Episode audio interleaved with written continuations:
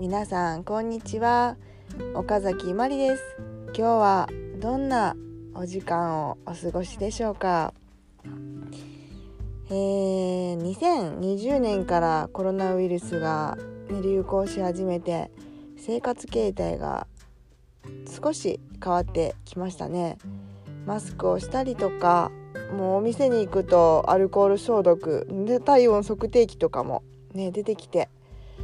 えー、まあ自分の健康管理にね気をつけることをし始めるというかまあ今以上に気をつけられてる方も結構ね多いんじゃないかと思います。もちろん私もちょっと職場がね老人ホームであるっていうことがあるのでやっぱりうつさないようにっていうふうに思うとできるだけねお家でできることはお家でやるっていうことでやっていますが皆さんいかがですかね？はい今日はですね、えー、職場であったちょっとしたお話をさせていただきたいと思ってます。ね、今そういうコロナウイルスが流行してるってことで、まあ、できるだけあの3密を避けるっていう部分もあってあの老人ホームはですね、まあ、場所にもよると思うんですけど施設にもよると思うんですが、えー、面会をねできるだけあの避けていくくっていう風にしています。でそうなってくるとやっぱり家族とあの入居者さんとかそういう利用者さんが、えー、と直接コミュニケーションが、まあ、取れないっていう状況になるんですよね。なのでねあのね高齢者施設なので、まあ、もう認知症の方もいらっしゃるから、まあ、そういうのとかもお構いなしな方もね認知症でねいらっしゃると思うんですけどまあでもその中にはねあのまだねしっかりねあのお話ししてくださる方記憶にねある方ももちろんいらっしゃいますのであのまああの、ね、認知症の方そこまであの何て言うんですかねあの家族とコミュニケーション取れないことで苦痛に感じるっていうことはあまりないんですが、まあ、しっかりしていらっしゃる方が、まあ、ちょっと何かひょちょっとした瞬間のねいろんなモヤモヤしたことだったりとかまあねあのスタッフに話せないことだったりとかを、ね、やっぱりお家の人に話したいだろうし、ね、話せない環境があるっていうことはねちょっと辛いとは思うんですよね。でまあある2人部屋の、まあ、A さんというおじい様がいらっしゃって、えー、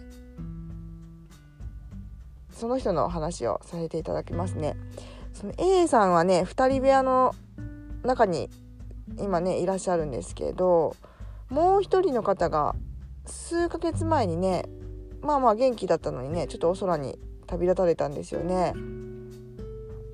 そしてまあねあのベッドが開くのでまたまた新しいところにね新しい方がまた入ってくら来られてでその方もたまたまなんですけど旅立たれたんですよね。あの病院でもそうだけどできるだけちょっと調子が悪いというかまあもちろんもうちょっとこうそろそろあのお空に帰られるっていうところが分かり始めたるような症状が出てきたらだいたい個室に移動していただいて家族との時間を大事にしてもらったりとか、まあ、そういうふうに配慮させていただくんですけれどもまあそういうふうに思わなくてもというかあのそういう症状が出てなくても、まあ、急にね旅立たれることってやっぱり高齢者の方、まあ、それなりにねいらっしゃるんですよね。で先ほど話したその A さんの隣にのベッドの方は、まあ、2人ともそこまでこうすぐにこう空に旅立つっていう風な風に誰もが思ってなかったのでたまたまそうなってしまったっていう風な出来事でで、まあ、A さんの方はね頭の方がまだね認知症とかも全くなくなってなくてしっかりしていらっしゃる中でであの、ね隣のベッドの人がね2人とももう空に旅立っちゃったっていう風なことを感じていらっしゃる中で、ね、コロナウイルスの影響で面会ができない家族とのという状況でねなんかいろんなね思いをね心にね溜めていらっしゃったのが、ね、本人さんが自分から話してくれたんですよね。ね涙をちょっと流されててやっぱりこう何歳になってもまあね死にたいっていう人もいるんですけどねその方はですねやっぱり行きたいっていうふうに言っておられましたね。なんかその1個前ですねここの自分私が今働いてるとこではなくその前に入っていた老人ホームから、えーと、こちらの方に移動してくる前にですね、まあ、たくさんの人に、ね、スタッフにね見送ってもらって、まあ、こっちにね入所されたっていう経緯があるんですけど、まあ、その時すごく涙を流されたそうであの時もねなんか僕はあのみんながねあのなんかお別れしてくれたけどそのここの施設であ、まあ、私たちのところにいてくださるんですがここの施設でも出る時は前と同じように元気に出ていきたいっていう風に言ってらっしゃったんですよね。その涙が出ててその方がね家族にも話してなくってねあの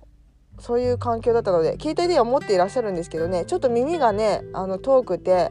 あの携帯電話でなかなか会話ができないんですよね。直接会ってこう口の大きさとか口がどういうふうに動いてるかっていうところでもねコミュニケーションもとっていらっしゃる方なので確かにそういう方にとってはすごくねこういうね環境の中ですごく心がね動くような出来事が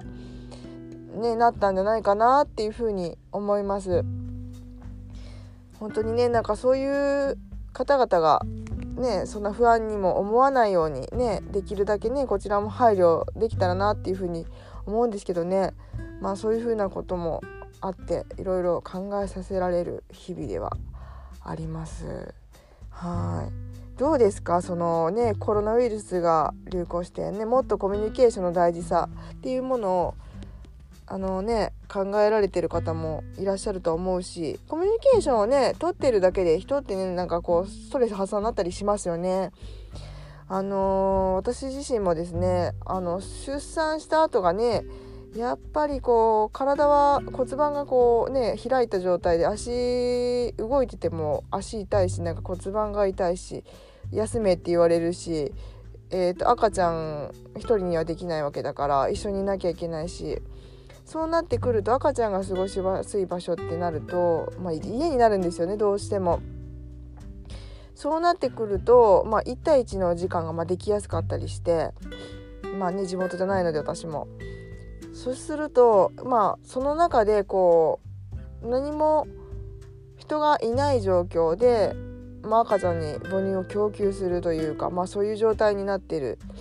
ところでなんかこう普段と違った生活環境23時間おきの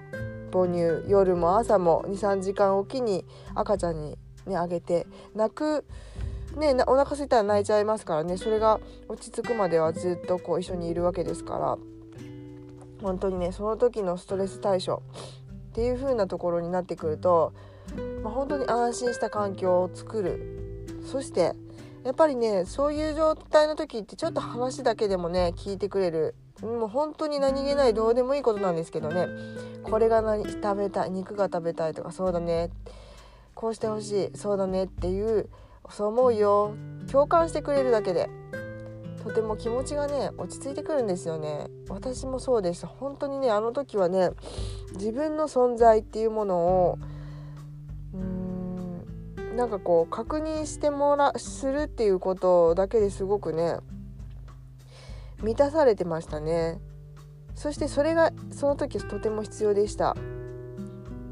なのでねやっぱりこういう動けない状況とかあのー、うん例えば病院で入院してるとかね話すとかそういうのもあるんですけどあのー本当にその人の心が落ち着くっていうか安心で満たされる。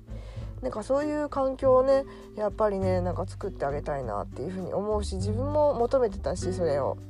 まあねそういうのが、まあ、これからも必要だし、あのー、作っていけたらなっていうふうにも思ってます。ね、そんな経験された方いらっしゃいますかね。産後のお母さんはね大体そういう経験は必ずしてると思うのでどうしたら自分がね満たされるかとかねそういうこともね思ってらっしゃるかとは思うんですけどねまあねおしゃべりって大事ですよね。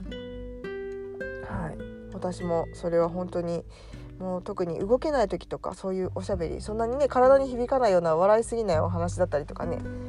骨折してたらね響いてたら余計に痛くなっちゃったりするからちょっとね落ち着いてね心がさあの静まったりとかなんか安心感に満たされるようなお話がねできたらねいいと思うんですよね。はいね是非ねそんなお話とかもね、まあ、これからもねしていきたいと思ってます。はい今日のお話はいかがだったでしょうか？えーまた質問とかこんなお話してほしいとかそういうものがあったら是非メッセージお待ちしております。はい。今日はありがとうございました。岡崎まりでした。